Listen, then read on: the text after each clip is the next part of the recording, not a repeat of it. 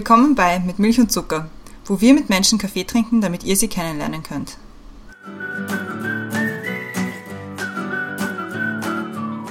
Willkommen zurück bei Mit Milch und Zucker, neue Woche, neue Folge. Mein Name ist Christiane. Im Zoom-Fenster über mir ist wie schon seit mehreren Wochen die Brenda. Hallo Brenda. Hallo Christiane.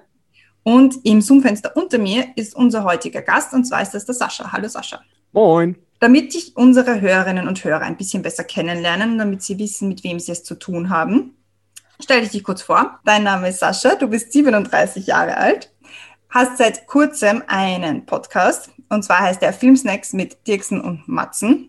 Da haben wir jetzt auch schon deinen Nachnamen verraten. Der Nachname ist Matzen.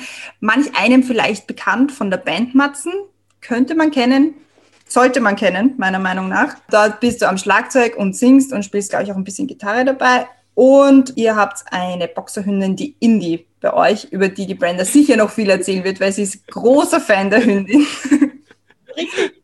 Und damit, also es geht heute nicht um die Hündin, es geht um was anderes. Und das erklärt die Brenda jetzt, worüber wir mit dir reden wollen. Wir haben immer eine Überschrift, das Thema.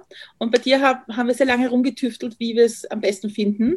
Und dein Thema ist heute, if you love music, start a band. If you love to talk, start a podcast. Das finde ich gut. Und wir haben uns länger überlegt, wie wir das Thema Musik, Film, Podcast alles unter den Hut bekommen. Und man würde irgendwie meinen, es ist alles Kultur, total easy, aber es ist doch nicht so easy, weil es doch so unterschiedlich ist. Und deswegen haben wir es so, haben uns gedacht, wir reden darüber, auch etwas Neues zu beginnen. Vor allem, was es heißt, einen Podcast zu beginnen in einer Pandemie, was es heißt, was der Musiker zum Podcaster Sascha sagt, wie er das findet. Und wir wollen auch mit dir reden, was das heißt, wenn Musikkultur in der Pandemie fehlt. Wir wollen über Filme und Serien reden und über meinen wahnsinnig erlesenen Filmgeschmack, den es nicht gibt. Und wie immer, wir wollen reden, worüber du reden willst. Super. Und wir haben jetzt fangen an mit den Questions to Go und die Christiane hat die erste. Ja. Bist du bereit? Ich bin bereit. Sehr gut. Großstadt oder einsame Insel? Einsame Insel. Film oder Serie? Beides. Kann ich nicht. Kinofilm, Netflix-Serie. Als Kind wollte ich werden? Schlagzeuger. Ausschlafen oder früh aufstehen? Oh, ausschlafen. Auf jeden Fall ausschlafen. Inspiration hole ich mit durch. Musik. Welches futuristische Ding aus einem Sci-Fi-Film sollte es bereits geben?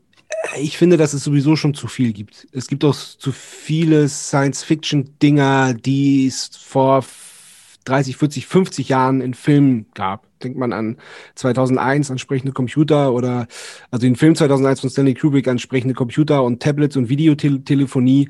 Also ich bin, was die Technik angeht, finde ich, gibt es schon zu viel. Ich finde es richtig toll, dass wir jetzt hier in einer Stadt verteilt sind und uns jetzt hier am Computer sehen und uns unterhalten können. Das reicht mir schon. Ansonsten das, das Hoverboard aus äh, Zurück in die Zukunft. Wann und bei welcher Tätigkeit hast du das letzte Mal die Zeit vergessen? Schlagzeugspielen. Mit welchem Seriencharakter würdest du gerne mal eine Woche die Rollen tauschen? Das ist eine gute Frage. Das ist eine echt gute Frage. Ich glaube, mit dem Hausmeister aus der äh, fantastischen Serie Queen's Gambit.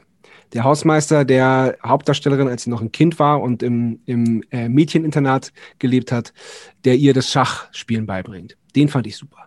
Welches ist der beste Ratschlag, den du je bekommen hast? Scheiß drauf, was die anderen sagen, mach, worauf du Bock hast. Danke sagen möchte ich. Ganz, ganz vielen Leuten. Un unfassbar vielen Leuten. Ich möchte euch Danke sagen, dass ihr mich eingeladen habt. Ich möchte meinem Podcast-Kompagnon Danke sagen, dass er es aushält, mit mir das zu machen. Und mir Danke sagen, dass ich es mit ihm aushalte. Ich möchte meinen Eltern danken, meinen Brüdern danken, meiner Band danken, meiner Familie danken und meinem Hund, dass er so lustig ist. Perfekt.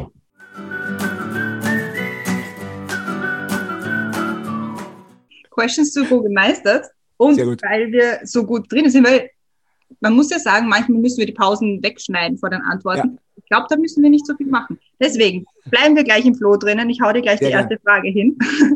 Und zwar ist das, was ist oder war ein guter Kaffee für dich? Und da geht es ja oft nicht nur darum, was es für ein Kaffee war, wie der geschmeckt hat, sondern es geht auch oft um die Umgebung, in der man den Kaffee getrunken hat, mit wem man den getrunken hat. Also, ich bin ein, ein Espresso-Trinker und habe auch eine gute Siebträgermaschine zu Hause und gucke auch, dass ich da keinen kein Quatsch reinmache. Also einmal qualitativ zumindest nicht minderwertig und auch, dass das unter fairen Bedingungen angebaut und transportiert wird. Und dann finde ich es immer wieder faszinierend. Also wir leben ja in Österreich und in Wien und Wien hat eine Kaffeehauskultur, aber keine Kaffeekultur. Also was man da vorgesetzt bekommt, ist zum Teil wirklich eine Frechheit. Und das Abgefahrene ist aber, wenn man ein paar Stunden äh, Richtung Süden fährt und sobald man über die Grenze kommt, kann man ins erste, ins erste Autobahnrasthaus reingehen und kriegt mega, mega guten Espresso. Keine Ahnung, woran es liegt. Ich weiß nicht, warum die Italiener das so können, aber es ist halt einfach, das ist halt einfach der Wahnsinn. Also ein Espresso in Italien, am besten noch am Wasser und ganz ehrlich, mit wem auch immer. dann ist, dann ist die, also da fährt man sowieso nur mit jemandem hin, den man sehr gerne mag und dann passt das schon. Ich muss sagen, also ich finde es witzig, dass du es über den Wiener Kaffee sagst, weil ich glaube, die Wiener, wir bilden uns ja wahnsinnig viel auf unseren Kaffee ein. Also auf dem Melange bilden wir uns wahnsinnig viel ein. Ich stimme total zu, das ist komplett überbewertet. Aber man muss schon dazu sagen, worüber wir auch lachen, ist der verquielte Kaffee aus Deutschland. Ja, natürlich, klar. Klar, ist totaler Trash. Aber äh, wenn man das als Trash sieht und, äh, und auch so, so, so wahrnimmt und zu sich nimmt, dann ist es, dann ist es völlig in Ordnung. Und, äh, und nochmal zur Kaffeekultur, in, in, in, gerade in Wien. Die Kaffeehauskultur ist einzigartig. Also ich liebe es auch im Kaffeehaus zu sitzen und ich finde es auch gut, da Kaffee zu trinken. Der ist ja auch manchmal annehmbar, aber manchmal eben auch nicht. Ich habe ein bisschen schmunzeln müssen beim Kaffee am Meer, weil wenn ich höre Kaffee am Meer, muss ich sofort Brenda an unseren Kaffee äh, mehr in Kroatien denken. Weil das war auch, glaube ich, einer der besten Kaffees, die ich jemals getrunken habe. Das war Siehste? so fein. Da waren wir auf Podcast-Klausur. Manche sagen Ach. Urlaub, wir waren auf Klausur. Empfehlenswert. Man kann, also wir haben dort, also wir haben wirklich total viel gearbeitet. Es nimmt uns keiner ab. Es ja. glaubt kein Mensch, dass wir dort wirklich uns mit Podcasten beschäftigt haben. haben wir. Aber wir haben schon beim Wegfahren darüber angefangen zu reden. Mhm. Haben dann Podcast gehört und danke für Christiane für die Überleitung. Du hast mit, mit einem Freund von dir, schätze ich mal, einen Podcast angefangen diesen Jänner. Mhm. Und ich habe den Tipp bekommen, mir den anzuhören. Und mit dem Zusatz, hör es an, wirklich witzig. Und ich finde ich find ihn wirklich witzig. Magst du uns mal ein bisschen erzählen, wie es da zu diesem Projekt gekommen ist? Da muss ich tatsächlich ein bisschen, bisschen ausholen. Also mein Podcast-Kompagnon ist Dennis Dirksen äh, und den kenne ich tatsächlich vom Zusammenarbeiten, weil ähm, ich mag die, das Wort Videograf. Er ist Fotograf und Videograf und hat schon meine Band und somit mich sehr oft fotografiert und videografiert. Kurz vor der Pandemie im Februar hatte ich in Hamburg zu tun, habe dann bei ihm übernachtet, weil ich hätte auch in ein Hotel gehen können, aber ich mag das nicht. Ich mag lieber, wenn ich die Möglichkeit habe, bei Freunden zu pennen, dann mache ich das lieber. Und dann haben wir wirklich tagelang vorher uns den Kopf zermartert, welchen Film wir gucken können und was wir dabei essen. Und das hat diese Diskussion hat so unfassbar lang gedauert und dann und dann haben wir, ich glaube, wir haben dann gar nichts mehr gegessen und haben den Film angefangen und sind beide eingepennt. da, haben, da, da haben wir halt gemerkt, dass so das drüber reden macht uns mindestens genauso viel Spaß wie das Gucken. Und dann, dann ging die Pandemie eben wirklich kurz danach los. Dann ist mir relativ schnell langweilig geworden und dann habe ich so, was kann man machen? Habe mit Dennis hin und her geschrieben, welchen Film er guckt oder welchen mir jetzt gucken würde. Und dann sag mal, äh, wenn mir das so Spaß macht und uns das so Spaß macht, vielleicht gibt es ja, gibt's ja noch andere Leute, die das unter Umständen auch hören wollen würden. Und haben dann ich glaube im April oder Mai so mal die erste Folge aufgenommen. Dann konnte ich ja wieder nach Deutschland, dann haben wir uns da auch getroffen und dann noch eine Folge aufgenommen und dann haben wir fünf, sechs Folgen aufgenommen, waren aber nie so richtig zufrieden. Dann haben wir das ein bisschen schleifen lassen, dann hätte Dennis auch zum Glück wieder zu tun. Da hatte ich zwischendurch auch zu tun, weil wir dann unser Corona-Album rausgebracht haben. Und dann haben wir quasi so einen Neustart gemacht, haben uns ein neues Konzept überlegt. Eben auch, ich bin sowieso riesen Podcast-Fan. Ich höre so viele Podcasts. Jetzt haben wir einen, wie ich finde, sehr guten Weg gefunden, das zu machen. Also ihr redet in einem Podcast über Filme. Soweit, soweit wissen wir schon. Und genau. über Filmdetails, würde ich mal sagen. ja. Bist du so ein richtiger, also bist du so ein richtiger Film, ich muss ein besseres Wort sagen, als was mir einfällt, ein, best, ein, ein richtiger Film-Nerd, der auch zuschaut und sagt, das war jetzt falsch und oh Gott, das ist jetzt irgendwie oder, oder kannst du schon auch genießen und sagen, ich schaue mir es dann nachher an, was irgendwie da gelaufen ist, was, worüber ich dann reden kann? Ich kann beides. Okay. Ähm, ich, kann, ich kann mich völlig in einem Film fallen lassen, ohne auf irgendwelche technischen oder Anschlussfehler oder irgendwas zu, zu achten. Es kommt auf den Film an, würde ich mal sagen. Also wenn wir, wenn wir schon, wenn wir schon im Vorspann irgendwie vier technische Fehler auffallen und dann denke ich so, ach, komm, ja, gut, dann drücken wir das jetzt durch. Dann, ich schrei, aber ich schreibe jetzt nicht mit oder so oder bin ja jetzt auch nicht, nicht. Also ich gucke Filme sehr, sehr gerne im Original. Ich verstehe nicht, wo das herkommt, dass die, dass die deutschsprachigen die Filme grundsätzlich alle übersetzen müssen. Mhm. Das schließt sich bei Kinderfilmen völlig klar, aber dass man jetzt irgendwie, ja, keine Ahnung dass man zurück in die Zukunft übersetzen muss. Wobei, oh, das ist, also als Kind fand ich das geil. Marty, Dog.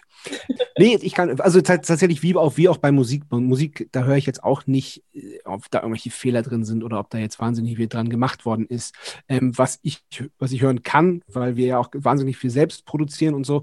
Aber ich kann, ich kann das ausstellen, äh, wenn ich das möchte und, und dann einfach, einfach ganz normaler Genießer sein.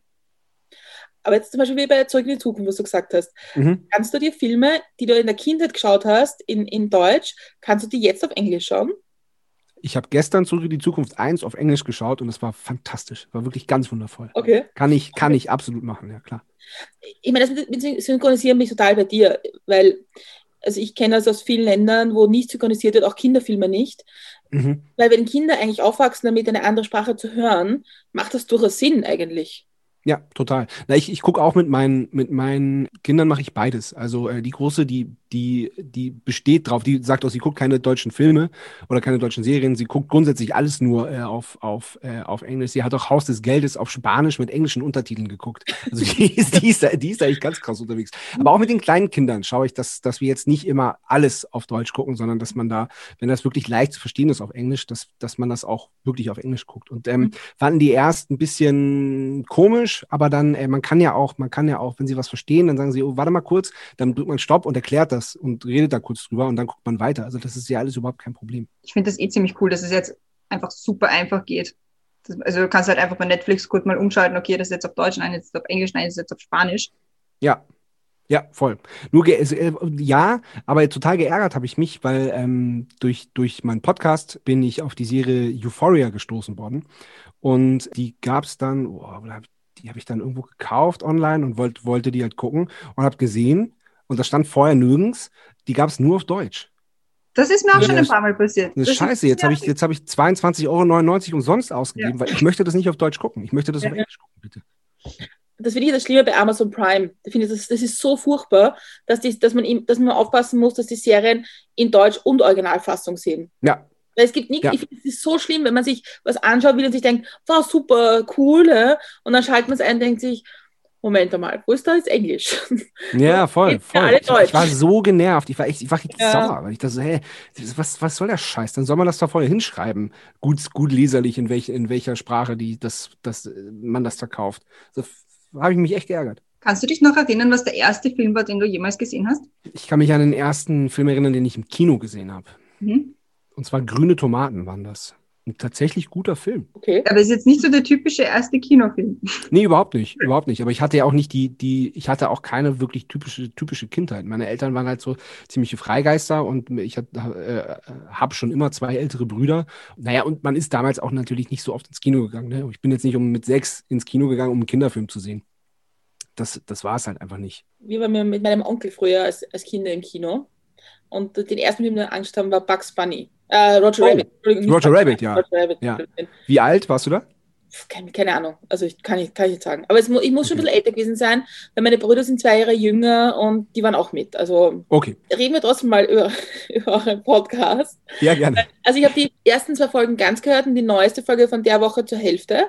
Und ich finde diese, diese Geschichte mit den Anschlussfehlern und den Fehlern in Filmen und die, die Details aus Filmen finde ich total witzig.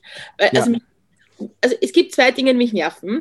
Bands, die nicht live spielen können und, und, und Filme, auch dazu habe ich noch eine andere Meinung, aber okay, und Filme, wo Fehler drin sind, die, die mich komplett nerven. Zum Beispiel, ich habe letzte Woche den Fehler gemacht, mir den Film Songbird auf Amazon Prime anzuschauen, mhm. der das gewisse Horrorszenario spielt, dass im Jahr 2024 Corona sich so weit entwickelt hat, dass über die Luft übertragen wird. Und es ist ein abstruser Film und ich hasse es, dass dieser Film so schlecht ist, weil es spielt mit Bradley Whitford, der einer meiner Lieblingsschauspieler ist ja. und der sich für seinen Drecksfilm hergegeben hat. Das war mein Input ja. hierzu.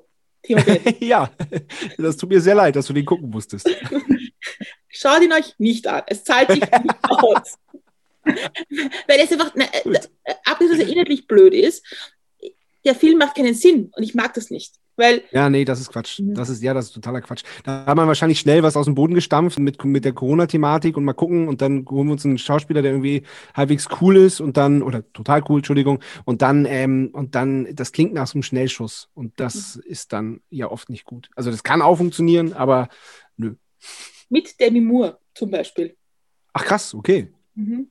Aber es sind halt so Fehler, wo man sich denkt, okay, wenn das jetzt über die Luft übertragen wird, warum habt ihr dann all die Fenster offen? Das macht jetzt aber mal gar keinen Sinn. Und das, das hat mich ab Minute 1 genervt in diesem Film. Ja, auf jeden Fall um das Thema abzurunden, das sind Themen, über die ihr auch in einem Podcast sprecht, oder? Genau, genau. Also das war halt die zweite Folge, weil so Film-Nerd-Wissen, Filmfehler gehören da halt natürlich auch dazu. Genau. Das war halt auch so Teil des neuen Konzepts. Wir haben halt so ursprünglich angefangen, über einen Film zu reden. Und dann ähm, haben wir halt den Fehler gemacht, dass wir dann im Grunde genommen den Film nur nacherzählt haben und so ein bisschen Hintergrundwissen gebracht hat, was man halt weiß, wenn man sich so ein 10 Minuten Making-of auf YouTube anguckt. Und das war es dann halt. Und bis wo wir selber gemerkt haben, so beim anderen, das ist irgendwie langweilig, das, das bringt irgendwie nichts. Und dann äh, suchen wir uns jetzt halt ein cooles Thema von Folge zu Folge. Die letzte Folge, die wir aufgenommen haben, die wollen wir, naja, egal. Ist ja, wir nehmen ja jetzt auf und das kommt dann irgendwann. Wir haben den, egal, ist ja, wir, es ist ja nicht live. Man braucht ja jetzt nicht hier äh, so tun, als ob. Also, eine Folge, die wir jetzt gerade aufgenommen haben, da reden wir über die größten Filmpsychopathen. Und das mhm. war auch wirklich echt lustig. Das ist sehr cool. Das glaube ich nach welchen Kriterien sucht ihr euch die Themen aus? Oder ist das je nachdem, was ihr gerade so viel schaut, oder kommen die einfach? Die kommen einfach. Also einer von uns schlägt ein Thema vor, der andere sagt, nö, ist kacke, will ich nicht drüber reden, oder wir sind uns dann halt einig. Und dann, und dann geht es. Also eh so ähnlich wie bei uns.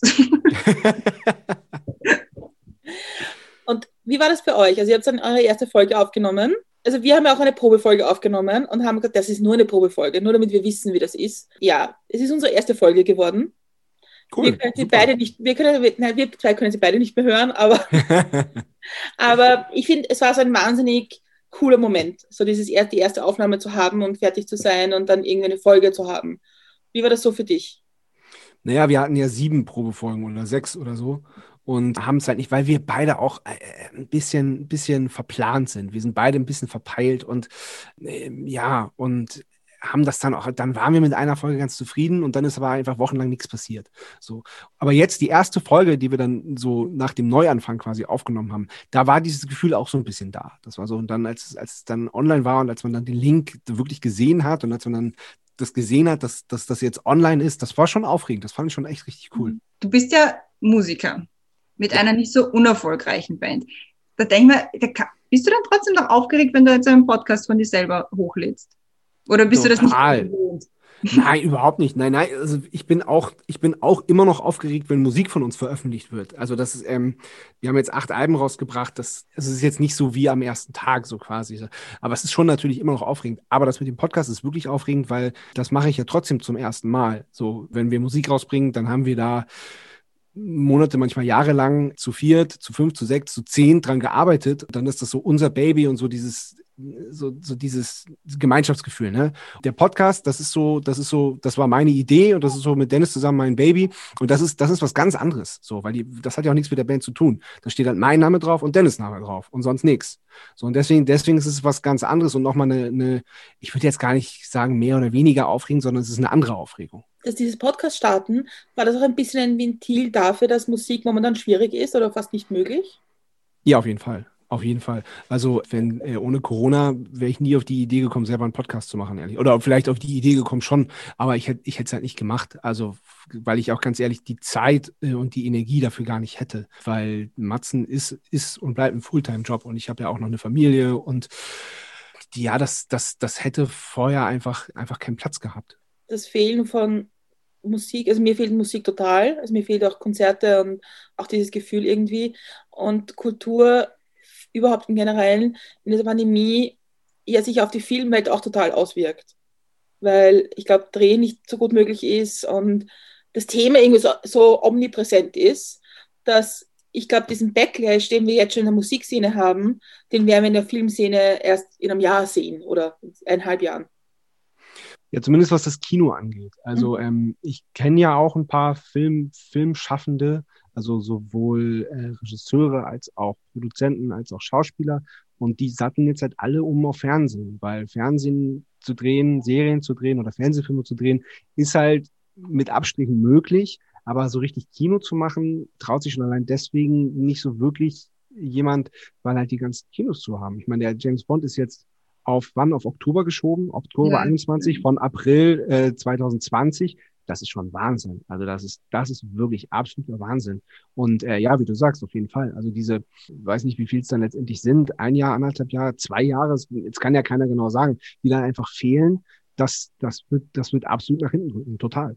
Gebe ich dir absolut recht. Was ich ja mega schade finde, weil ich, ich habe bis zur Pandemie nicht gewusst, wie gerne ich eigentlich ins Kino gehe. Mhm. Aber mittlerweile denke ich mir schon so, oh, ich, glaube, es ist eines der ersten Dinge, wenn Sachen wieder aufsperren, wenn alle irgendwie geimpft sind. Eines der ersten Dinge ist, ich gehe wieder ins Kino, weil es fehlt mir wirklich sehr. Auch, also ich habe das vorher nie so bewusst wahrgenommen, wie gerne ich das mache. Aber es ist halt schon was ganz Besonderes, wenn man irgendwo extra wohin geht, um sich einen Film anzuschauen und holt mir davor noch Sportgummi oder Popcorn oder Nachos oder was auch immer. Ja, voll. Es ist halt, ja. Ja, kann ich total nachvollziehen. Und ähm, eben mit Konzerten ist es, also ist es, ja, ich liebe auch Kino, aber Konzerte sind halt noch viel krasser, so, weil das ist, ähm, das ist halt, also erstmal lebe ich davon und lebe dafür, zum einen Konzerte selber zu spielen und Musik selber zu machen, aber ich lebe auch dafür, selber auf Konzerte zu gehen. So, das, äh, und das, das fehlt, also es fehlt richtig doll. Also so mhm. richtig, das ist so, ein, so eine richtig so eine, als wenn einem eine, eine Grundlage des Lebens weggerissen wird. Ich, da kenne ich auch, also natürlich, ich, ich kenne ja äh, vorwiegend Musiker und denen geht es natürlich allen so. Dann versucht man das halt auf irgendeine Art und Weise zu kompensieren, aber es geht halt einfach nicht. So, und dann, ähm, man, man steht halt jetzt einfach als Musiker schon echt lange vor dem Nichts. So ganz einfach. Und das ist, und das ist hart. Und das kann man auch nicht schönreden. Man kann sich irgendwie Ablenkung suchen mit anderen Sachen, die einem gefallen. Man kann an Musik arbeiten, man kann an den Sachen, an die Sachen arbeiten, die liegen geblieben sind, äh, an den Sachen arbeiten. Das, das habe ich auch gemacht und so. Aber es ist so halt so dieses, ja, keine Konzerte spielen zu können, ist, ist einfach ist Folter für einen, für einen Vollblutmusiker. Ihr habt, äh, und ihr habt dann auch die Special-Geschichte gemacht und im Herbst letzten Jahres ein Album rausgebracht.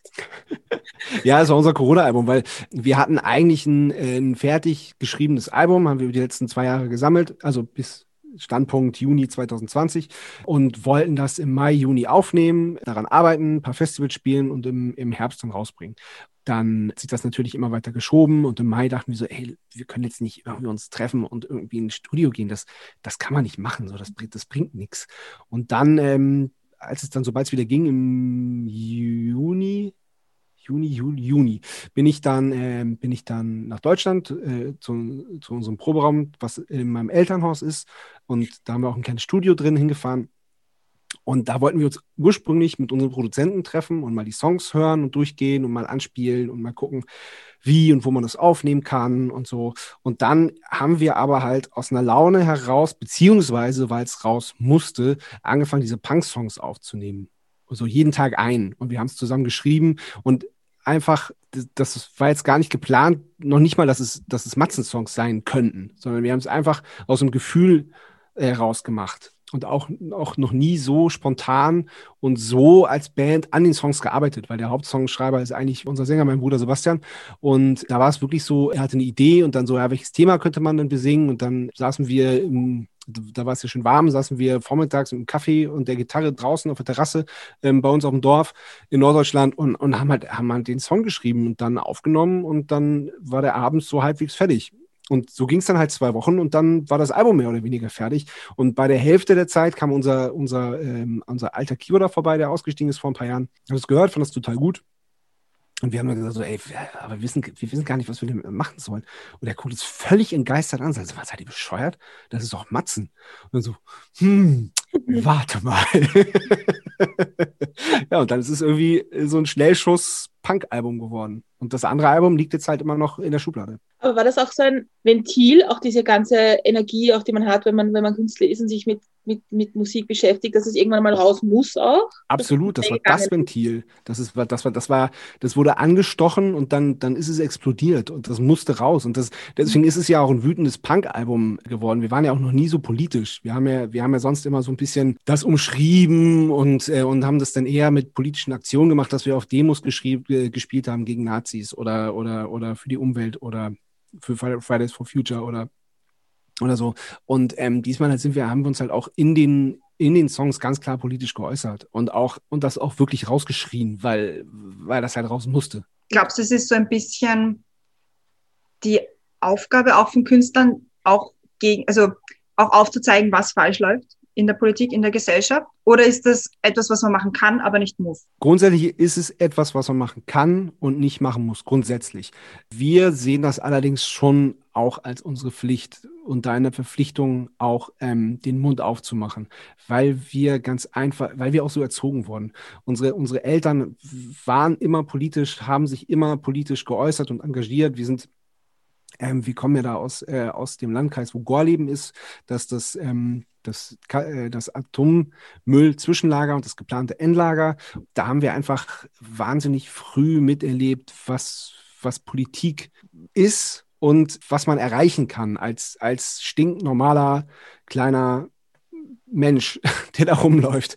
Auch wie, wie, wie Demokratie einfach ausgehebelt werden kann, weil halt irgendjemand, irgendein Politiker oder irgend, ja, vereinfacht gesagt, ein Politiker sagt so, wir haben jetzt hier Atommüll, das muss irgendwo hin, das kommt jetzt dahin, aus den und den Gründen. Und dann, äh, dann stehen da jetzt einfach über 30 äh, Kastoren in, einem, in einer Wellblechhütte und, äh, und dampfen vor sich hin und strahlen vor sich hin. Und ähm, das haben wir einfach von Anfang an als sehr ungerecht empfunden. Klar, das Zeug muss irgendwo hin, kann man nicht auf den Mund schießen, völlig logisch, aber man kann dafür sorgen, dass davon nicht noch mehr produziert wird, als es eh schon gibt. Und da, da, dafür sind wir äh, auf die Straße gegangen und haben uns, äh, haben uns nachts auf Straßen gelegt und haben uns von Wasserwerfern von irgendwelchen, von irgendwelchen Hügeln runterspritzen lassen und von Polizisten irgendwo wegdrängen lassen und ja, um zu zeigen, so, wir, dafür stehen wir und ähm, dafür setzen wir uns ein. Eines der letzten Lieder, die Ketka veröffentlicht hat, ging ja auch über das Engagement und politischen Aktivismus.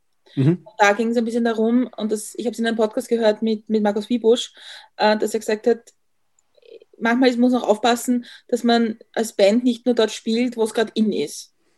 Weil Absolut, er, ja. Es ist, und das ist eben, das, das finde ich das großartig. Ich habe das Album gehört und ich finde super das neue Album, weil, weil es einfach so klare Kante ist. Ja? Mhm. Und es, es kann schon ganz cool sein, bei Rock gegen Rechts oder wo auch immer zu spielen, aber ich glaube, das ist dann nicht Aussage genug manchmal, wenn man wirklich politisch ist. Mhm. Ja, ja, ich weiß, was du meinst. Man darf nicht nur solche Sachen machen. Dann, da, da gebe ich dir recht. Aber natürlich ist es wichtig, dass, dass eine Band wie die Toten Hosen bei Rock, ja. Rock gegen Rechts steht, auch, auch wenn das jemand, jeder erwartet. Aber die kommen dahin und sagen, schaffen es genau das Richtige zu sagen und genau die richtige, das richtige Gefühl und die genau die richtige Emotion auf die Bühne zu bringen und bei den Leuten, die da sind, zu erreichen.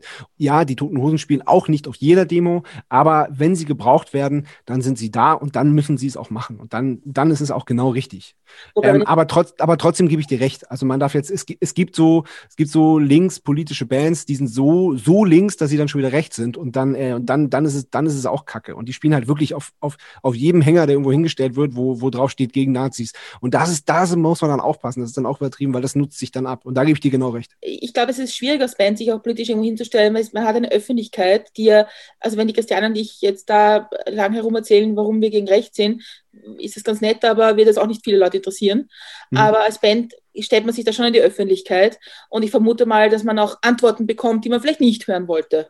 Ja, natürlich, aber das, das, das ist ja klar und damit muss man auch umgehen. Und mit diesen, mit diesen Antworten, die man dann bekommt, kann ich, kann ich tausendmal besser umgehen, als mit zum Beispiel einer Kritik der Musik, die persönlich ist und die, die persönlich verletzend ist. Das, mhm. das finde ich nach wie vor schwer und das finde ich tausendmal schwerer, als wenn, wenn, als wenn irgendein rechtes Arschloch, was, was, was seid ihr für links versiffte Gutmenschen, äh, äh, haut mal ab in euer Dorf, wo ihr herkommt. Sag, ja, gerne, machen wir. Aber vorher sagen wir dir doch, dass du scheiße bist.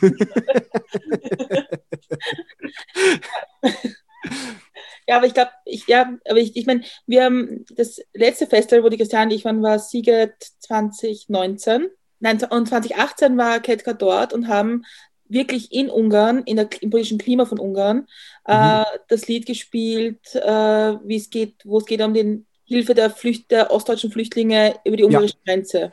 Ja. Und wir sind schon beide dort gestanden und gesagt, das ist eigentlich schon ein bisschen mutig, sich in Ungarn hinzustellen, in dem Klima in Ungarn und dort mal zu re reden über Flüchtlingshilfe. Ja? Aber mhm. das, ich, und ich mag das halt auch an, an dem Festival, dass es dort Leute gibt, die wirklich sich hinstellen und politische Meinungen sagen. Jetzt mhm. nicht nur Ketka, es war ganz viele Bands oder Musiker oder auch Leute, die man nicht so gut kennt. Und ich, ich finde, solche Bands sind mir dann gleich sympathischer. Ja. Ja, total, absolut, absolut. Und ähm, ich, ich finde es eher andersrum, weil, weil du gesagt hast, dass es schwer ist, als Band sich zu positionieren. Ich sehe das nicht so. Ich sehe, dass, ich sehe, ich sehe das so, dass es relativ leicht ist. Natürlich muss man die richtige Plattform finden, das ist klar. Und man muss auch sein Sprachrohr finden, ob man das jetzt über die Texte macht oder ob man das äh, auf, über die Veranstaltung macht, auf denen man spielt und auf die Auswahl der politischen Texte die man auf welchen Veranstaltungen spielt, auch. Das müssen ja auch nicht die, müssen ja auch nicht die, die, die, die eigenen Lieder sein, sondern man kann ja auch, es gibt ja wirklich Bands, die das fantastisch können, so wie, so wie Ketka eben, oder so wie auch einige Songs von den Toten Hosen, die wirklich so politisch sind und so brisant, äh, je nachdem, wo die aufgeführt werden, dass, dass man da wirklich Respekt vorhaben muss. Das sich zu äußern ist nicht schwer. Also gerade nicht, wenn, wenn, wenn man ein Mensch ist, der gelernt hat, selbstständig zu denken und eine, eine, eigene Meinung zu entwickeln, sondern die Plattform zu finden, um das rauszulassen, dass es auch ankommt eben. Weil wenn wir jetzt auf Facebook schreiben, übrigens, Nazis sind doof, dann werden wir, werden wir dann niemanden von, von den Leuten, die uns sowieso folgen, da irgendwie was Neues erzählen. Sondern es geht halt darum, dahin zu gehen und das den, da den Leuten nahezubringen, die das, die das halt vielleicht noch nicht so äh, checken. Da habe ich einen lustigen, einen, lust einen interessanten Filmfact dazu. Ja, bitte. Ehrenfact nämlich eigentlich. Und zwar, es war ein po Podcast mit Ashton Kutscher mhm. und der über die Serie The Ranch gesprochen hat, die ich ja angefangen habe, mir dachte, pff, das halte ich jetzt aber auch nicht aus. Und er hat, er hat dann darüber gesprochen, er hat gesagt, er kommt aus, in den USA aus dem Mittleren Westen. Und er ist eigentlich in seiner Ansicht schon progressiv und alles Mögliche, was untypisch ist für die Gegend, wo er herkommt. Das sind halt Hardcore-Republikaner und Trump-Fans. Mhm. Er hat gesagt, The Ranch hat den Hintergrund, er wollte eine Serie schaffen, die die Leute, wo er, er herkommt, verstehen. Wo mhm. er Themen aufbringen kann, die ihm persönlich jetzt wichtig sind, in einem Umfeld, das die verstehen. Mhm, Finde ich mega gut. Und mit dem Blick die Serie anzuschauen, ist wieder viel spannender. Ja, total. Glaubst du, wird sich nach der Corona-Pandemie die Kunstszene oder vor allem die Musikszene verändern? Insofern, dass eben Politik auch vielleicht eine größere Rolle spielt? Das ist schwer zu sagen. Das ist ganz schwer zu sagen. Ich glaube, im, im richtig großen gesehen nicht. Ich glaube, dass das jetzt keine, keine unfassbare Veränderung weil äh, was ein bisschen schade ist an der Musikszene, und das gilt für die Filmszene, glaube ich, auch, wobei das ist, da ist es nicht ganz so doll, das liegt auch zum Teil daran, dass die Kunstszene eben, ähm, so was Corona-Hilfen angeht und so, einfach hinten ansteht, ist, dass die, dass ähm, jetzt, jetzt mal nur auf den äh, ja noch relativ kleinen Kreis der Musiker, sondern die Kunstszene ist ja viel größer. Gibt, es gibt ja, ne, wir haben keine Lobby es, ist, es kämpft jeder nur für sich, weil als Band oder als Musiker ist man halt einfach Einzelkämpfer. Man, man muss gucken, wie, wie bringe ich mein Zeug an den Mann. Also jetzt ganz hart ausgedrückt, ne? Ganz, ganz hart ausgedrückt. Mhm. Da haben es halt, keine Ahnung, Fußballer oder, äh, oder Leute, die in einer, in einer Fabrik oder in einer, in einer, in einer, bei einem Autohersteller arbeiten, haben es halt leichter, ne? Weil da, da gibt es eine Lobby, da gibt es eine Gesellschaft, äh, eine, eine Gewerkschaft dahinter, beim Fußball gibt es den DFB, die halt, die sich halt hinstellen und sagen so, nein, das, die Fußballstadien müssen jetzt aufgemacht werden, weil sonst können wir nicht überleben. So, und äh, der spricht dann halt für, für jeden einzelnen Fußballer. Und das gibt es in der Kunst nicht. Das gibt es vor allem auch in, in, bei der Musik nicht. Und das, das kann es auch irgendwie nicht geben. Es gibt kleinere Zusammenschlüsse, na klar. Es gibt dann in Hamburg, das ist was ganz Tolles passiert. Da haben sich ganz, ganz viele äh, Musikschaffende und, äh, und, und Veranstalter und Clubs zusammengetan und haben zumindest im Kleinen was erreicht. Aber so halt so, so äh, im Großen und Ganzen gesehen ähm, gibt es das halt einfach nicht. Was schade ist, aber was es halt auch irgendwie nicht, nicht, nicht geben kann, leider. Ich meine, in Deutschland finde ich ja, dass ein bisschen, ein bisschen mehr gemacht worden ist. Also, dass die Künstler und Künstlerinnen, da gab es ja diese um, ähm, Autokino-Konzerte und so weiter, das gab es ja bei uns gar nicht. Weil es keine Autos, Autokinos gibt. Im 22. gibt es theoretisch schon eins. Ja, das ist aber, das ist aber nicht bespielbar, mhm. leider. Und der, das, ich habe ich hab das sehr verfolgt, weil ich, äh, weil ich, weil, weil ich das Thema auch interessant mhm. fand. Mhm. Und es, es gibt es eine Autokino, ja, das ist aber nicht bespielbar, also einmal für Filme nicht. Wollten sie dann wieder machen, aber dann eben auch, eben auch für Bands nicht. Das ist halt, äh, es ist halt von der Infrastruktur her einfach nicht möglich, da jemanden auftreten zu lassen. Das, da muss ein Autokino ja auch eine gewisse Technik hergeben. Mhm. Ich mein, das Problem ist halt, irgendwann ist man durch mit Autokinokonzerten, ja. Zoom-Konzerten, Wohnzimmerkonzerten. Das ist halt auch Absolut. nicht das, von dem eine Band leben kann am Ende des Tages. Ja, nee, absolut nicht. Nein, das kann man machen als, als Zeitvertreib. Das kann man machen, um da, damit kann man auch nicht wirklich Geld verdienen. Also damit kann man vielleicht ein bisschen was überbrücken. Und ähm, ein paar befreundete Bands haben das gemacht, halt, damit ihre, ihre Crew was zu tun haben und damit die bezahlt werden. So, und aber das kann man halt auch nicht ein Jahr lang machen. Das äh, geht halt le leider nicht. Die, die Hilfe, weil du gesagt hast, in Deutschland ist, ist mehr passiert. Ja, Deutschland ist auch größer und Deutschland hat da auch eine andere Infrastruktur. In Österreich ist im Kleinen aber schon auch viel passiert. Aber, und die Hilfe hat in Österreich viel besser geklappt und viel besser gegriffen. Ich habe gemeint, es ist mit den Autokinokonzerten ist was okay. mehr passiert. Das, ja. Also so kreativ war es dann bei uns nicht, habe ich. Das war eigentlich ja, aber das, genau, aber also wie, wie gesagt, das habe ich ja, das, das hat mich auch interessiert und das lag einfach wirklich daran, dass es, dass es, dass es keine Autokinos gibt in Österreich. Leider nicht mehr. Ich, ich mag das ja irgendwie. Ich finde das ja irgendwie romantisch. Ich habe jetzt mal die zweite große mit Milch und Zucker Frage für dich. Ja, bitte. Und zwar ist das, was kann man von dir lernen? Ich weiß nicht. So, was ich vorhin gesagt habe, den, den besten Tipp, den, den mir jemand gegeben hat, ist halt so, ähm, scheiß doch drauf, was die anderen sagen und mach das, worauf du Bock hast. Und also einfach sei du selbst. Das, das finde ich halt einfach wahnsinnig wichtig. Es gibt ja Leute, die wirklich nur gucken, was hält der von mir, was kann ich nicht machen, was sagt denn der Nachbar, ich kann doch so nicht rausgehen, was ist denn nein und äh, ja, tue ich mich schwer mit. Klar muss man wissen, wo, wo, wo die Grenzen sind und so. Man kann, man kann jetzt nicht, nicht alles, alles machen, aber ich bin damit echt ganz gut gefahren, mich, mich einfach überhaupt nicht zu verbiegen und nicht nichts zu machen, worauf ich einfach absolut keine Lust habe, aus meiner eigenen Überzeugung. Äh, ja, wie, wie gesagt, damit bin ich echt gut gefahren. Und das ist so, vielleicht ist dann das Gegenüber mal kurz ein bisschen verwirrt, weil man das so nicht kennt, weil ich auch immer ehrlich bin und relativ direkt in dem, was ich sage. Aber wenn das dann erstmal ankommt und wenn, wenn das Gegenüber dann weiß, wie das gemeint ist und aus welcher Intention das kommt, dann wird das eigentlich sehr, sehr, sehr, sehr gut angenommen. Ist es nicht gerade in der Kunstszene, also egal ob jetzt Musik oder Schauspiel oder Film, eher schwer, sich selbst treu zu bleiben, gerade wenn man anfängt? Total, da das, das ist total schwer. Ich habe ich hab Stories über mich selber gehört, so in unseren ersten ein, zwei Jahren, wo ich dachte so, oh, oh, das ist aber unangenehm jetzt. Weil ähm, ich war da wahnsinnig jung, als wir angefangen haben und im ersten Jahr haben wir, haben wir ein Album rausgebracht, eins aufgenommen und äh, 120 Konzerte gespielt.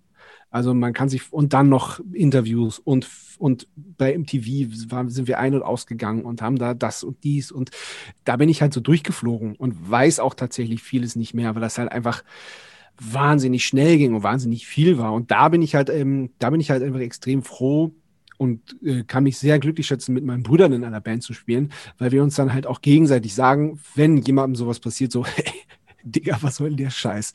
Jetzt mal, mal, bleibst du mal ganz schnell mal mit den Füßen mal unten und überlegst mal, was du da machst, du Trottel. ich meine, du erzählst es jetzt ein bisschen lustig, aber ich, ich habe gerade über nachgedacht, wenn ich mit meinen Brüdern eine Band machen würde, würde es keine hören wollen, Punkt 1. Und Punkt 2, ich glaube, wir hätten schon Spaß, aber ich meine, als Geschwister weiß man ja auch am besten, wie man den jeweils anderen wahnsinnig auf die Palme bringt haben wir alles durchgespielt. Haben wir alles durchgespielt. Ich meine, wir sind, wir sind ja keine 16 mehr, ne? Ja. So mit, ja, wir haben ja schon immer auch zusammen Musik gemacht. Wir standen ja schon auf Musikschulbühnen, weiß nicht, da waren wir sieben, acht Jahre alt zusammen und so. Und dann, dann haben wir Bands gehabt. Dann haben wir auf dem, äh, auf, auf der Happy Badedisco bei uns im Schwimmer gespielt vor 50 Leuten. Und dann, dann ging es mal in die nächstgrößere Stadt und da waren zehn Leute. Und dann, äh, und dann so ging das halt immer weiter. Und klar gab es da auch, gab es da auch Hickhack und klar gab es da auch, nein, jetzt will ich aber vorne sein, jetzt will ich bla bla bla. Aber das haben wir, das haben wir alles abgelegt. Und mit Anfang 20 wussten wir, wir müssen jetzt einfach nur klar definieren, wer für, wer für welche Rolle in der Band vorgesehen ist und wo der Platz äh, von einem selber in der Band ist und, und von den anderen. Und sobald das geklärt war, hat es angefangen, Spaß zu machen. Und zwar so richtig. Es ist da, ich meine, es klingt jetzt vielleicht böse, ich meine es nicht böse. Wenn du jetzt einen Podcast startest, ist es dann auch irgendwie ganz nett so zu sagen, so, okay, und das ist jetzt meines und damit habt ihr jetzt überhaupt nichts zu tun? Nein, das ist eigentlich egal, weil, weil die Band halt auch nicht deren ist, sondern unser. Mhm. Und deswegen, ja, und ich, ich habe, wie gesagt, ich habe den Podcast gemacht, weil wir mit der Band gerade nichts machen können. Und in der zweiten Folge ist ja auch direkt mein, mein großer Bruder mit dabei und gibt seinen Senf dazu. Das mag ich ja auch. Und mir ist auch, mir ist auch die Meinung von meinen Brüdern total wichtig. Das, das ist, die, sind die ersten, äh, denen ich das schicke. Und auch, auch meistens bevor das veröffentlicht wird und sagt, hier, äh, hört mal rein, wie findet ihr das? Und die geben mir auch, und das, das finde ich halt auch so toll, die geben mir halt auch ehrliches Feedback. Und die finden das auch, auch nicht immer alles automatisch gut. Und, ähm, und das erwarte ich aber auch. Und das, das finde ich dann aber auch, finde ich dann aber auch gut. Und, und das ist so ein gewisser Respekt mhm. mir gegenüber. Dass halt, dass man halt dann nicht sagt, so, hey, geil, voll cool, Podcast, boah, sondern so, ja, geil, Podcast, voll gut. Aber die erste Hälfte irgendwie von der und der Folge, da fand ich euch irgendwie jetzt ein bisschen unlocker. So da bei, ab dem und dem Thema, finde ich, seid ihr gut reingekommen, aber vorher, hm, habt ihr schon mal besser gemacht. Und das, und das, das ist auch mit Feedback, mit dem ich dann umgehen kann und was ich dann halt auch an Dennis weitergeben kann und wo, wo, woran wir dann arbeiten können. Aber das finde ich bei eurem Podcast, das ist mir in den ersten drei Minuten aufgefallen, dass dieses Gespräch miteinander, es wirkt wie ein echtes Gespräch miteinander. Weil das haben Podcasts ja. oft, dass, wenn sie anfangen, also wir haben, wir sind auch so in unserer ersten Folge, dass man dann so. so Nicht nur in der ersten Folge. dass man ein bisschen so, so steif irgendwie seine Fragen abarbeitet mhm. und irgendwie das Thema nicht auslassen möchte und so. Und dass man eben, aber ja, aber ich, ich finde, ich mag ja Podcasts, wo ich zuhören kann und das Gefühl habe, ich bin jetzt ein Teil der Unterhaltung. Ja, voll, total, total. Naja, das, das war ja auch die Grundidee des Podcasts, weil wir uns da, weil wir uns da wirklich einfach gerne drüber unterhalten. Mhm. So, und dann so, wenn, wenn wir das interessant finden, vielleicht findet es ja auch noch jemand interessant. Und wir haben ja jetzt auch fast ein Jahr gebraucht, bis wir irgendwie den Stil gefunden, gefunden haben, das zu machen. Man darf sich, man muss sich vorbereiten, man darf sich nicht zu viel vorbereiten. Und den Fehler haben wir auch gemacht, dass wir schon, bevor wir äh, auf Aufnahme gedrückt haben, haben wir halt eigentlich schon alles Interessante erzählt. Und dann, und dann drücken wir auf Aufnahme und man hat das, man, man ist eigentlich leer, weil man, weil man alles schon erzählt hat. Und dann ist, das ist dann halt auch scheiße. Muss man auch lernen. Ja, auf jeden Fall. Also war bei uns nicht nur einmal so, dass wir davor mit den Gästen oder Gästinnen schon halt so viel geredet haben, dann so, ja. mit, okay, wir bräuchten das jetzt nochmal alles. Ja, oh, wie, oh, wie also, blöd. Da war das Gespräch ja. davor dann einfacher als ja. die Aufnahme. Ja, und ich mache übrigens äh, noch einen Podcast. Ah, okay. ja, ja, da habe ich jetzt, das ist dann wirklich meiner. Die Idee hatte ich jetzt vor ein paar Wochen. Ich bin äh, über irgendeinen Podcast gestolpert, ich weiß nicht mehr, von, von irgendeiner Firma, wo die Firma XY hat dann halt seine Mitarbeiter quasi äh, interviewt. Und da habe ich gedacht, so irgendwie, warte mal, ich habe doch, ich habe halt, ich habe halt, es gibt halt eine Schlagzeugfirma, die mich endorst. Das heißt, die stellen mir äh, Schlagzeuge zur Verfügung und Zubehör.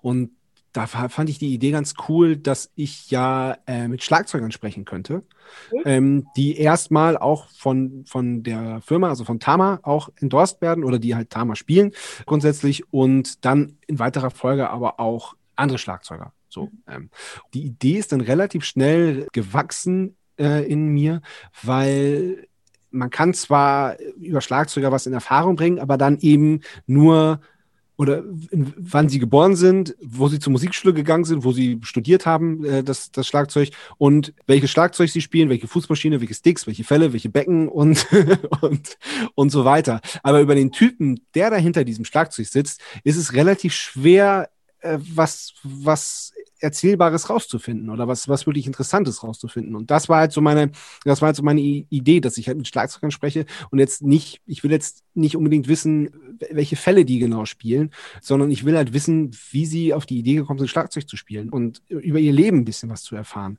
Und das, also zwei Folgen habe ich da jetzt mal gemacht, so Pilotfolgen quasi, und das läuft ziemlich gut und das macht ziemlich großen Spaß und da, da habe ich auch ziemlich gutes Feedback. Und da werde ich jetzt ein bisschen mit der Unterstützung von der, von der Firma Tama das jetzt mal in den Start bringen. Sehr cool. Ich hoffe, wenn dieser Podcast veröffentlicht wird, dass es da schon ein, zwei Folgen gibt. Wenn es dann schon ein, zwei Folgen gibt, verlinken wir drauf. Das ja, voll gern. Der heißt Bumzack, der Schlagzeuger-Podcast. Ah, ja, cool. Kommen wir zur dritten großen mit Milch und Zucker Frage. Und zwar ist das, was bringt dich zum Lachen? Oh, Gott sei Dank bringt mich total viel zum Lachen. Da können wir jetzt, da können wir jetzt mal den Hund mit, mit, mit, mit, ins Boot holen. Wir haben äh, seit August haben wir, haben wir eine, eine Boxerin, die ist jetzt acht Monate alt. Und die so eine, so eine unfassbare Bereicherung in unserem Familienleben. Das, das ist echt Wahnsinn. Also die brauche ich manchmal nur angucken und ich, ich, ich, muss anfangen zu lachen, weil die, weil die so ein Schelm ist und weil die so, so süß ist und weil die so, weil die so geile Aktionen bringt. Ja, also das ist, das ist ein Beispiel. Da kann, kann ich sehr, sehr viel drüber lachen. Du wirst mich verstehen, Brenda. Ja, total. Ich bin total, ich, wir haben, ich bin mit Boxer aufgewachsen. Und aber vor allem, eure, eure Boxerhündin ist schwarz. Das ist total untypisch für Boxer. Ist total untypisch, ja. Und ähm, das war aber unser Glück, weil schwarze Boxer sind, sind nicht besonders gefragt. Wir haben, wie gesagt, wir haben sie im August bekommen, haben uns, glaube ich, im Juni entschieden, äh, einen, einen Boxer haben zu wollen. Es war nicht leicht, an einen Boxer ranzukommen, weil halt, ja klar, Pandemie, alle kommen auf einmal drauf, inklusive uns, dass sie einen Hund haben wollen. Alle wollen natürlich, wenn sie einen Boxer haben wollen, einen schwarzen Boxer haben, äh, einen braunen Boxer haben. Ja. Und ähm, das war unser Glück, weil wir haben, äh, wir haben dann ein Foto von ihr gesehen und haben uns sofort verliebt in sie, weil uns, ich wusste jetzt nicht, dass, dass schwarze Boxer untypisch sind, wusste ich noch nicht mal. Und sie hat, sie ist so schwarz und hat so braune Schattierung, ist so braun, was man auch wirklich nur richtig in der Sonne sieht, was aber wirklich, das ist so schön und so süß. Genau, das war so ein bisschen unser Glück. Unser letzter Boxer, den wir hatten als Familie, war ein weißer Boxer. Ah, das ist aber auch selten, oder? Ja, die werden, also früher sind die umgebracht worden, weil sie für die Zukunft abgeschlossen werden. Krass. Ja. Bruno Kreisky hatte auch weiße Boxer. Ach. cool. Und, und aber und unser letzter weißer Boxer war jetzt nicht der hellste aller Hunde. und da hat aber ein Tier dazu gesagt, dass weiße Boxer fehlen nicht nur die Pigmente, mhm. sondern auch ein bisschen was im Kopf. Also wirklich. Ja. Also dieser Hund war der einzige Hund, wo man gesagt hat, komm, geh mal raus, geh mal Gassi, der sich versteckt hat. oh Mann. Ja, aber Boxer sind, ich finde, ich meine, ich kann verstehen, dass Leute die Boxer jetzt nicht kennen, den, also dass sie Angst haben vor den Hunden. Ja. Das verstehe ich total, aber sie sind auch so wahnsinnig witzige Hunde. Total, total und so eigensinnig. Ja, es, ist, es ist unfassbar. Und unsere ist leider ziemlich intelligent. Das ist, ähm, das ist manchmal, das ist manchmal nicht so, nicht so einfach. Aber muss man halt auch lernen, mit umzugehen. Kennst du, den, kennst du die, die Weihnachtswerbung von John Lewis in, in UK? Die Weihnachtswerbung von vor zwei Jahren? Nee. Ich musste dir schicken. Es ist ein, ein, geht um einen Boxer und ein Trampolin. Oh, die ist herzig. Ist super, ja. ich schicke dir die. Die ist wirklich, also wir werden sie verlinken, weil das, diese Werbung muss man gesehen haben. okay, ja, sehr gern. Aber wir sind eigentlich beim, was dich zum Lachen bringt. Und weil ja. wir eigentlich auch über Film reden, welche, ja. welche, welche, Filme und Serien bringen dich zum Lachen? Oh, ähm, ja, das, äh, ich, ich bin da relativ einfach gestrickt. Also, sobald es irgendwie so, so Klo- und Furzhumor, bin ich sofort dabei. Da würde ich, kann ich sofort lachen, wenn Ben Stiller auf dem Klo sitzt und irgendwie, und irgendwie das, das nicht runtergespült bekommt und dann diesen Luftverschwamm da nimmt und im Klo rumstochert und irgendwelche Futzgeräusche auch noch kommen, wirklich, dann, dann, dann kommen mir schon die Tränen vor Lachen. Ich, also da, was das angeht, bin ich, bin ich sehr, sehr, also das war, war auch schon immer mit meinen Brüdern. Also so Futzhumor ging schon immer, ist auch bis heute so. Im Turbo, sobald einer das Geräusch macht, ist, dann müssen, müssen wir lachen. Es ist, es ist halt einfach so. Nein, und ähm, na, ich mag total, total gerne Komödien. Ich mag aber auch, wenn, wenn so ja, oder ich mag das auch, oder ich, ich finde das gut, wenn, so, wenn einem so das Lachen im Halse stecken bleibt, was ja schon gut gemacht sein muss. Dass man halt, das ist halt so, was man vermeintlich Lustiges sieht und dann wird irgendwas getriggert in einem und dann, dann fängt man an zu lachen und dann sieht man auf einmal, dass es ernst ist und dann, das ist ja auch, es ist ja, ist ja halt bekannt, dass die Komödie ja auch ein Teil vom Drama ist und das gehört ja auch zusammen. So, so wirklich gute, lustige Sachen zu machen, ist schwer. Außer es ist halt äh, Pipi-Kacke-Humor drin. Dann, dann, bin ich ganz, ganz schnell dabei. Wie, wie stehst du zu so, so, so Serien, die versteckten guten Humor. Ich finde, bin ein totaler Aaron Sorkin-Fan. So West Wing und sowas. Ich mhm. finde, er hat versteckten Humor. Und das finde ich total gut. Ja, total gut. Aber das, das ist ja quasi die Königsdisziplin. Das ist ja sauschwer. Aber klar, total, total. Der hat leider nur eine Staffel gemacht von dieser Serie mhm. Studio 60 oder 40, Studio 60 on the Sunset Strip. Ja, die ist richtig gut. Kenn ich eine nicht. Staffel, äh, sehr empfehlenswert. Mhm. Es ist leider gleichzeitig rausgekommen mit 30 Rock. Ja. Das ist ungefähr Ah, die okay. gleiche Thematik. Mhm, Ja. Okay. Nur es ist halt, eins ist halt Aaron, Aaron Sorkin, das andere ist halt nicht Aaron Sorkin. Mhm. Und es spielt auch Bradley Whitford mit. Ach, okay. da schließt sich der Kreis wieder. Total. Und es ist eine der besten Serien, die es gegeben hat. Ach, krass, okay. Ja, muss ich gucken. Ich Ja. finde es super. Also es ist so ein, es, da geht's, es geht eigentlich um so ein Format wie Saturday Night Live. Mhm. Und wie das eben geschrieben wird und geprobt wird. Und Oh, wow, interessant. Ja. Ja, ich finde es wirklich gut. Ja. Ich finde es wirklich empfehlenswert. Leider nur eine Staffel. Schade. Und am Schluss nämlich, die letzten Folgen, denkt man sich, ist das euer Ernst jetzt? Weil es, ich, da war schon klar, dass es, dass es nicht keine Verlängerung bekommt. Und ich glaube, Aaron Sorkin war dann einfach so, mir wurscht, ich mache jetzt, was ich will. Geil. Also Das, war irgendwie so- das klingt nach was, was mir gefallen könnte. Ja, es ist wirklich, wirklich empfehlenswert. Also ich finde es Cool. ich find's wirklich find's schade. Ja, Also ich cool. finde auch schade, dass West Wing nicht auf, auf Netflix ist bei uns. Mhm. Ja, vielleicht kommt das noch. Ja, aber es ist manch- manchmal so undurchsichtig. Ich glaube so, dass wir da in, in, äh, in blöden Zeiten leben, weil äh, ich weiß nicht, wie viele Abos ich habe und wie viel, ich weiß es ehrlich gesagt nicht, wie viel Geld ich im Monat zahle, um Mhm. äh, Filme und Serien zu gucken. Ich meine, im Moment ist das ja noch ein bisschen legitim, weil man spart sich ja das Geld für die, fürs Kino. Aber das ist schon krass mit Netflix und Amazon Prime und TV Now und Join Disney Plus. und äh, Sky und es ist total krass. TV ich bin ein großer TV-Fan eigentlich. Ich finde das auch gut. Für den Preis Ja. finde ich einfach echt so, Ja, ich liebe ja zum, also schon allein wegen Kitchen Impossible und äh, oh ja, oh ja. das perfekte Dinner. Ah, ja. Ich gucke das so gerne. Aber Kitchen Impossible, ich finde, das ist einer der besten Fernsehformate. Ja, finde ich auch, absolut.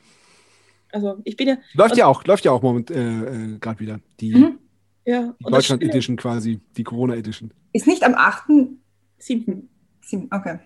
Also am Tag, also am Tag, also seit gestern, Ja, gestern lief die Folge mit dem österreichischen Politiker und Koch Sepp Schellhorn. du, so, so krass bist du im Thema, dass du das jetzt weißt aus dem Stegreif.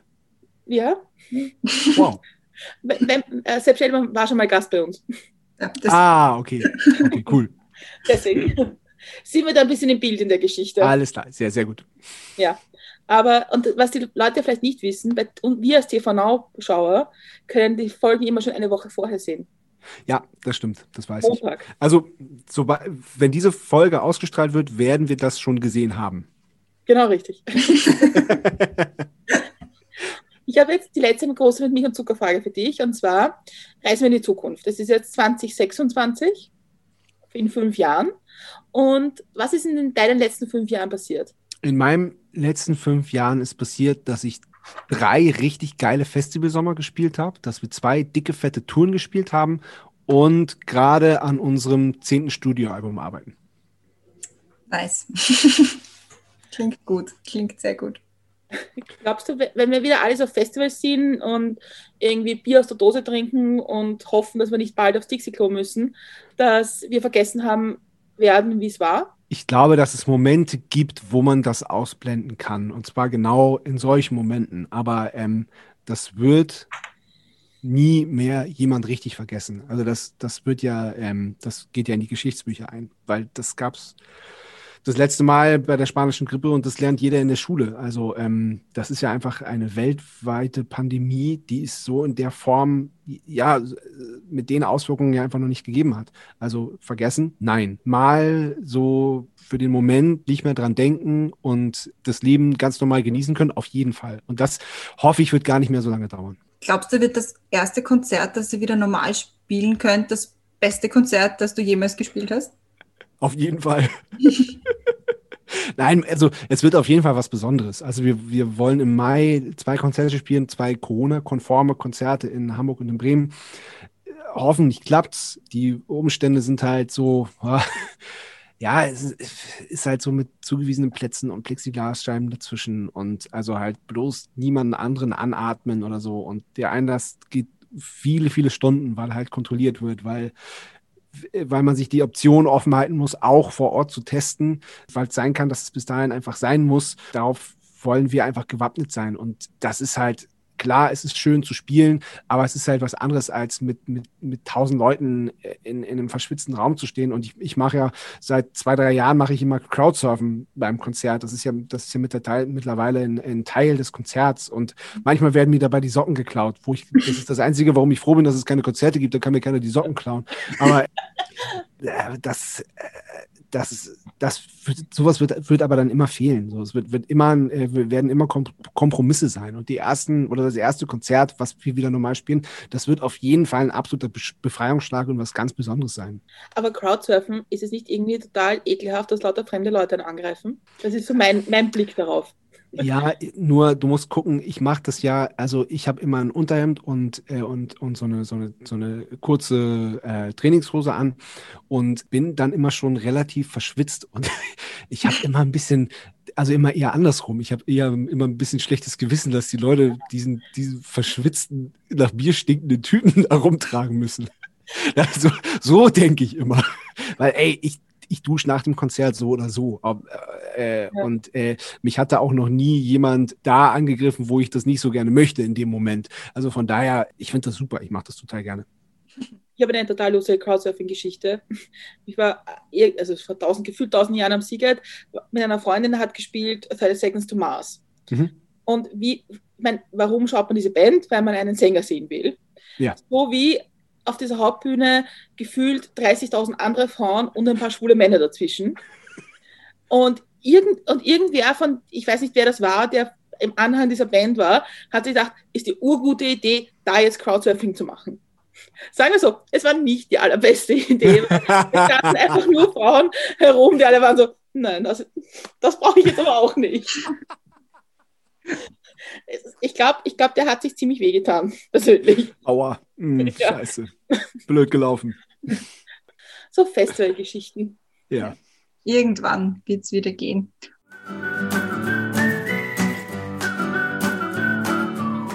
On that happy note würde ich meinen, wir sind am Ende angelangt mit unserer oh. Aufnahme. Ja, Aufnahme. Aufnahme. Aufnahme. Aber wir haben ja noch unsere Abschlussfragen und die erste typische Abschlussfrage, die man stellen kann, ist natürlich, gibt es noch etwas, was du den Hörerinnen und Hörern gerne mitgeben möchtest, sagen möchtest, vielleicht auch, wo man dich finden kann, whatever you wish. Ja, also mir ist es jetzt relativ egal, wie viele Follower ich auf Instagram habe, aber was mir persönlich immer wichtiger wird, ich, weil ich ja auch Kinder habe und so, mir, mir ist einfach dieses Bewusstsein für für die Welt ist mir immer, immer wichtiger. Und da auch zu gucken, dass jeder Einzelne auch seinen Beitrag leisten kann. Also einfach, ich ärgere mich, wenn, wenn ich die Kinder morgens zur Schule bringe und auf dem Schulweg, den wir jeden Tag gehen, einfach jeden Tag neuer Müll rumliegt. Und dann bin ich mir auch nicht zu schade, den Müll aufzuheben und äh, entweder in den Müllcontainer, der rumsteht, zu schmeißen oder zu Hause in den Müll zu schmeißen. Jetzt bin ich der lebende Veganer-Witz.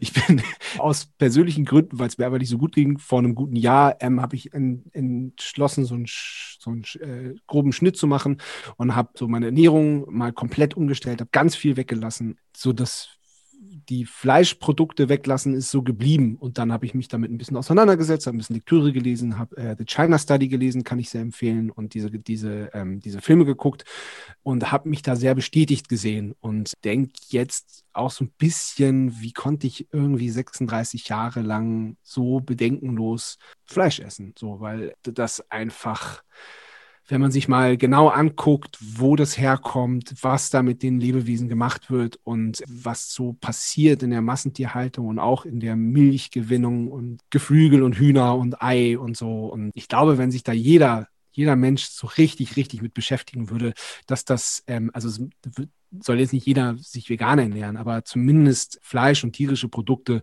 bewusster ernähren. So, Fleisch ist viel zu günstig, Milch ist viel zu billig, Eier sind unfassbar viel zu günstig.